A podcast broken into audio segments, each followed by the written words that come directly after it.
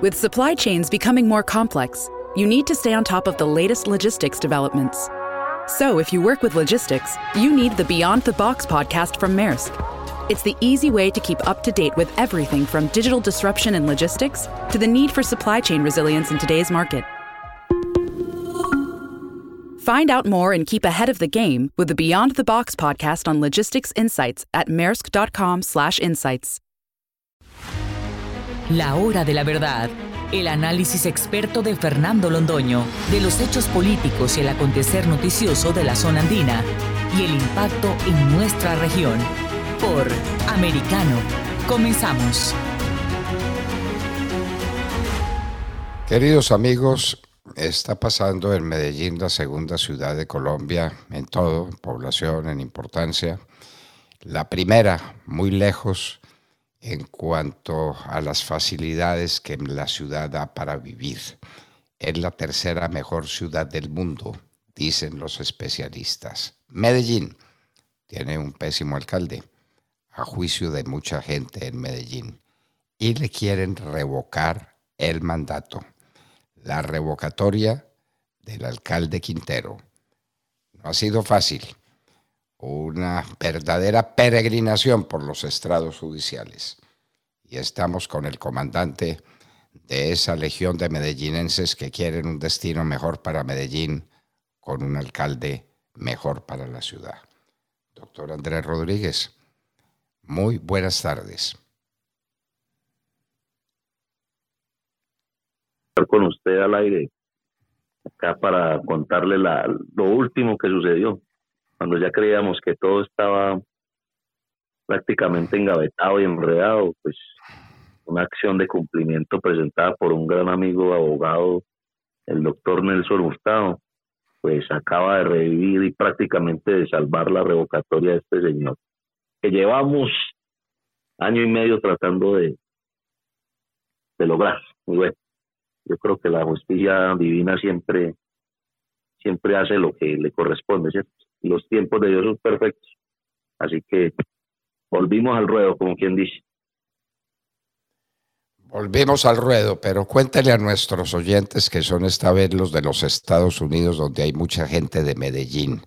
¿Por qué quieren revocarle ustedes el mandato a ese alcalde y qué han tenido que sufrir hasta ahora para que tengamos que agradecerle a Dios que con su justicia divina revivió ese proceso. ¿Por qué estaba muerto? ¿De dónde arrancó? ¿Qué está pasando en Medellín?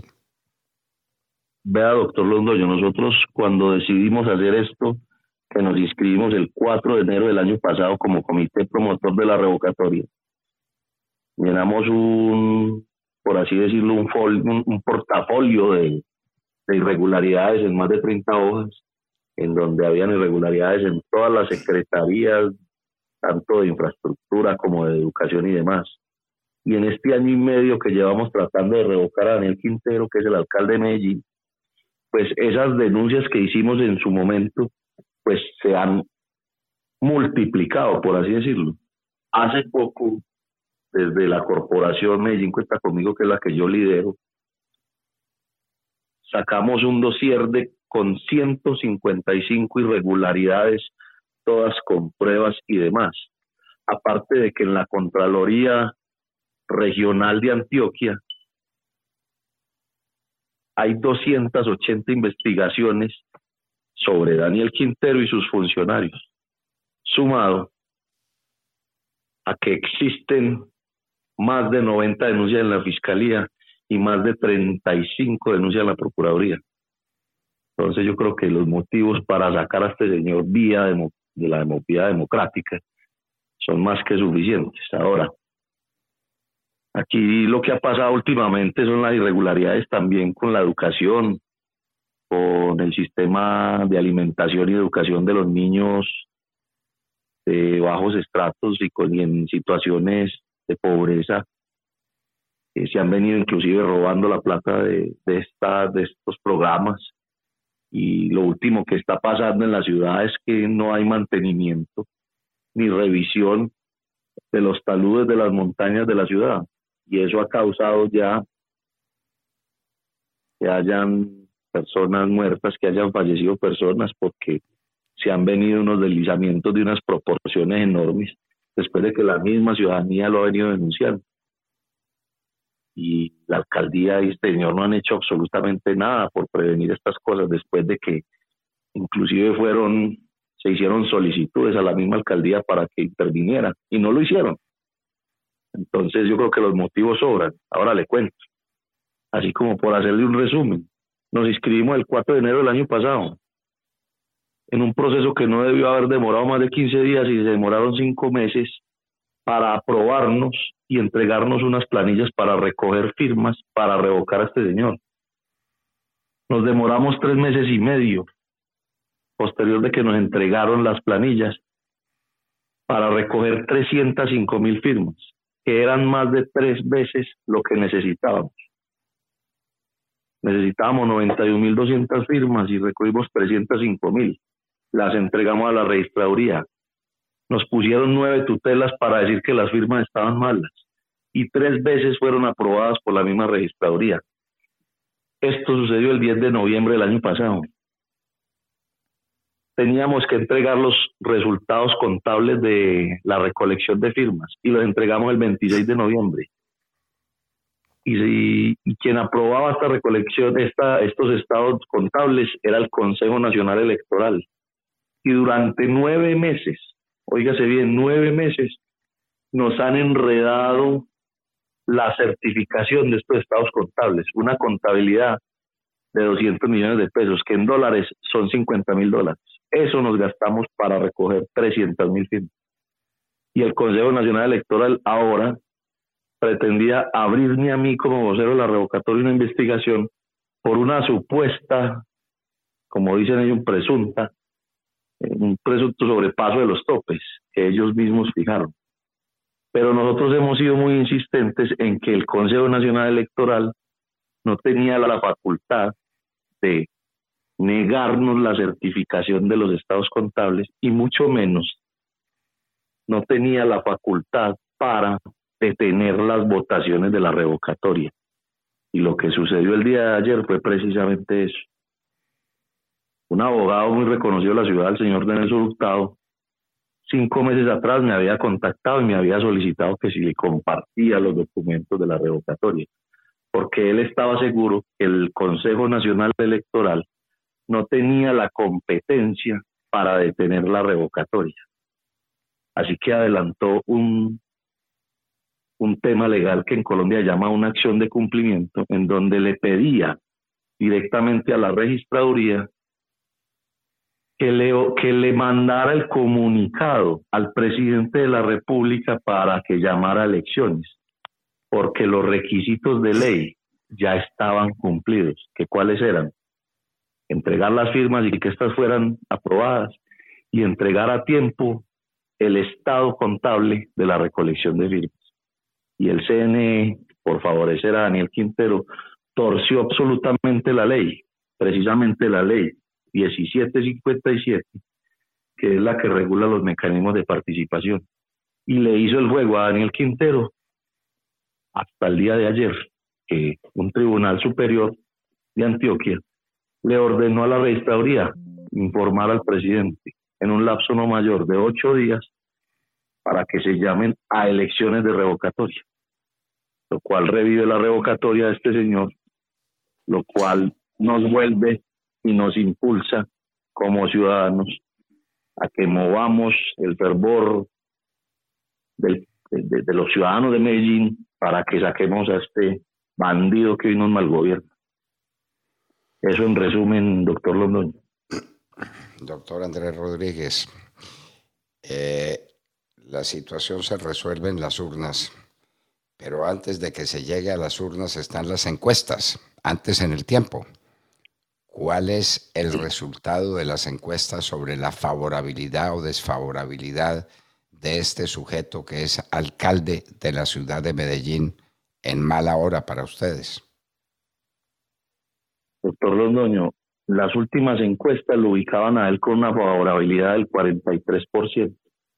Hace más o menos ocho días salió otra encuesta con una muestra muy corta de personas, eran más o menos 300 personas entrevistadas pero ni así con esta muestra corta y con un margen de error del 5%, dice que el 52% de las personas aprueban la gestión de Daniel Quintero. Yo creería que viendo ese margen de error y la muestra, yo creo que Daniel Quintero se va fácilmente si nos llaman a elecciones. Además, ya quedó demostrado en las elecciones, tanto parlamentarias como de presidencia, que aquí el pacto histórico al que él, al que él pertenece no tiene cabida. El petrismo en Medellín y en Antioquia no tiene cabida. Acá las mayorías somos personas que no estamos de acuerdo con ese modelo socialista que hoy representa este señor Daniel Quintero, pero que nosotros como ciudadanos hemos tratado pues de, de que no se acrecente ese cáncer que se llama socialismo. Es un cáncer el socialismo donde llega, fabrica miseria. Ese es un hecho históricamente comprobado. Eso no es que estemos eh, haciendo alardes de una erudición fantástica, ¿no? Es la verdad, la verdad.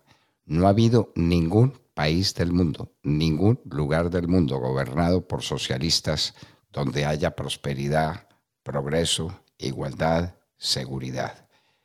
El socialismo es un fabricante de miseria aquí y en cualquier parte del mundo.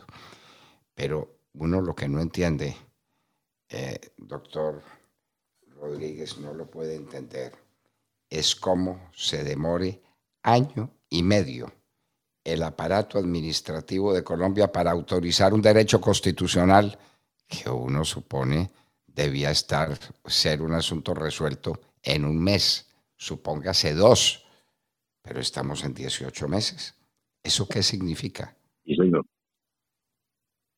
Prácticamente, y se lo digo, aquí hubo una presunta, un presunto concierto para delinquir por parte de mucha gente.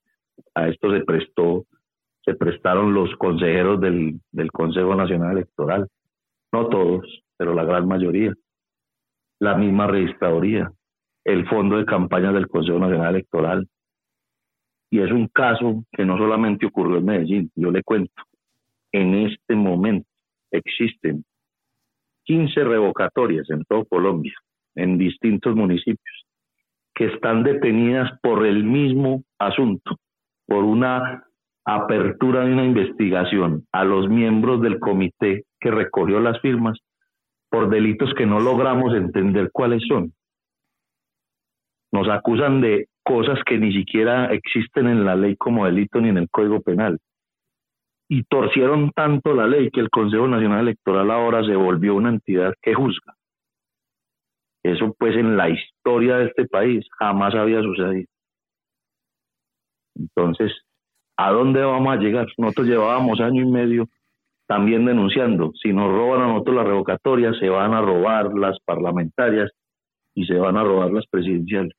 Y así fue, no nos equivocamos. Pero bueno, aparece una luz, como dice el abogado eh, Nelson Hurtado, pues todavía hay jueces en Roma, así que esperemos que todo salga bien.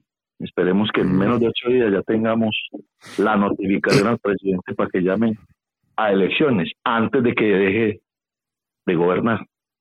Esperemos que así sea. Bueno. Yo la frase que conocía es todavía hay jueces en Berlín, pero en Berlín, en, Roma, en cualquier parte, tiene que haber jueces que eh, impongan la justicia y que le permitan a los ciudadanos ejercer un derecho. Si los ciudadanos están de acuerdo con este alcalde, pues que lo dejen, que lo dejen. Pero el derecho del pueblo a salir a votar, ese es un derecho que no puede ser eh, contrarrestado por maniobras en el Consejo Nacional Electoral. No puede ser porque se pregunta uno. Entonces, ¿de qué vale la constitución política de Colombia, doctor Rodríguez? No, la destruyeron, pues. O sea, te digo la verdad, doctor Londoño. Esta gente del Consejo Nacional Electoral destruyó los mecanismos de participación. Los destruyó. O sea, ¿para qué está eso en la constitución si las mismas entidades se van a prestar para destruir los derechos ciudadanos? O sea, eso jamás en la vida había pasado, yo creo que en ninguna parte del planeta, pues, pasó en Colombia. Esto parece, pues, el cartel de la toga 3.0 ya. Terrible. El cartel, el cartel de la toga. Recordémosle a nuestros compatriotas que están en los Estados Unidos que el cartel de la toga existió en Colombia y se descubrió que los magistrados de la Corte Suprema de Justicia estaban delinquiendo. A eso se llamó el cartel de la toga. Bueno, pero este es otro cartel, no de la toga, sino del Consejo Nacional Electoral. Es que no se puede impedir que la gente vote. Pero ¿cómo, por Dios? ¿Cómo, por Dios? ¿Cómo se pueden tolerar estos abusos del derecho? Eso es típico de un abuso del derecho que le enseñamos a nuestros eh, jóvenes que estudiaban derecho en las facultades de derecho del país. El abuso del derecho. El derecho se puede usar, pero no se puede abusar de él. Esto es un clarísimo abuso del derecho. Que le permitan a la gente salir a votar es lo menos que se puede esperar, doctor Rodríguez. Sí, señor. Lo menos que se puede esperar es que ya nos permitan irnos a las urnas, punto. Evaluación final de Daniel Quintero. ¿Fue buen alcalde o no fue buen alcalde? La ciudadanía que lo diga. Eso es todo. No pedimos más. Ahí está la solución. Y es más, hubiera sido más fácil si hubiéramos resolvido esto hace mucho tiempo. Y, torcieron todo para que no se hiciera en el tiempo que era debido. Esperemos que ahora sí las cosas sean como deben hacer, como deben ser, como debieron ser siempre. Entonces fue un tribunal de Antioquia el que le mandó al presidente de la República la orden para que proceda a la convocatoria de elecciones. Le da ocho días a la registraduría local para que le informe al presidente de la República que los términos de ley ya fueron surtidos. Y en el fallo le está diciendo a la registraduría, usted incumplió la ley 1757 de 2015 por no informarle a tiempo al presidente de la República que los requisitos estaban cumplidos, lo cual nos devuelve a nosotros los promotores de la revocatoria la honra y la verdad y nos, nos devuelve a nosotros el sentido de pertenencia por esta ciudad, porque prácticamente lo que pretendían con esto era que nosotros nos diéramos por vencidos. Y bueno, en pocas palabras, teníamos la razón, no nos equivocamos. Y hoy nos dan, como quien dice, la razón. Nos vamos a las urnas, doctor Londoño. Pues espero que sea pronto porque de aquí en adelante eh, la gente pensará mucho antes de lanzarse a esta aventura, para padecer lo que usted ha padecido, para sufrir lo que ha sufrido. Usted y sus compañeros de comité, no hay derecho. No hay ojalá, ojalá fuera solamente pues la espera que nos han hecho dar, pero es que esto también ha acarreado unas consecuencias colaterales, unos daños colaterales que, que la gente no conoce. Pues es que, que todo se hubiera surtido según la ley, no, no, hubieran, no hubieran existido amenazas, ni persecuciones, tanto personales como empresariales. O sea, es que las consecuencias de esto es, son brutales. Pues. Mejor dicho, un día esto me, me siento y escribo un libro y les cuento todo. pues ese libro, ese libro sí no lo pueden contener. A ese libro no le pueden imponer una tutela antes de que aparezca y antes de que la gente lo lea. Yo seré, espero ser el primer lector de ese libro, de modo que avíseme bien cuando lo tenga en circulación, cuando lo tenga en una librería. Soy el primer cliente. Gracias, doctor Londoño. Me sentaré juicioso a ver si lo escribo. Pues hay que sentarse juicioso a escribirlo porque esto no puede ser. ¿De qué valen entonces los derechos constitucionales? ¿De qué vale la constitución política de Colombia? ¿Para qué sirve? si unos eh, leguleyos en el peor sentido que la expresión tiene, interponiendo recursos indebidos, han logrado demorar esto 18 meses. Imposible, imposible. La constitución política no puede ser un reír para eh, los leguleyos y para que triunfe el, eh, simplemente el espíritu formal que hay en todas las leyes y para que se incumpla el mandato constitucional. El pueblo tiene derecho a decidir si sigue o no sigue con un alcalde. Y ese derecho no lo puede controvertir la registraduría, ni el Consejo Nacional Electoral, ni nadie. Es un derecho que está por encima de todos los derechos en Colombia, porque es un derecho de corte constitucional. Doctor Andrés Rodríguez, un abrazo muy estrecho, éxitos y nuestras congratulaciones porque haya revivido ese proceso del que depende mucho de la historia de Colombia en el futuro. Sí, señor, así es. Muchas gracias, doctor Londoño, por el espacio y siempre atento cuando me soliciten, soliciten mi presencia. Muchas gracias a todos los oyentes también. Andrés Rodríguez, presidente del Comité de Revocatoria del Alcalde de Medellín. Queridos amigos, estaba con nosotros en la hora de la verdad, el americano. La hora de la verdad, el análisis experto de Fernando Londoño de los hechos políticos y el acontecer noticioso de la zona andina y el impacto en nuestra región. De lunes a viernes, 1 p.m. Este, 12 Centro, 10 Pacífico por Americano.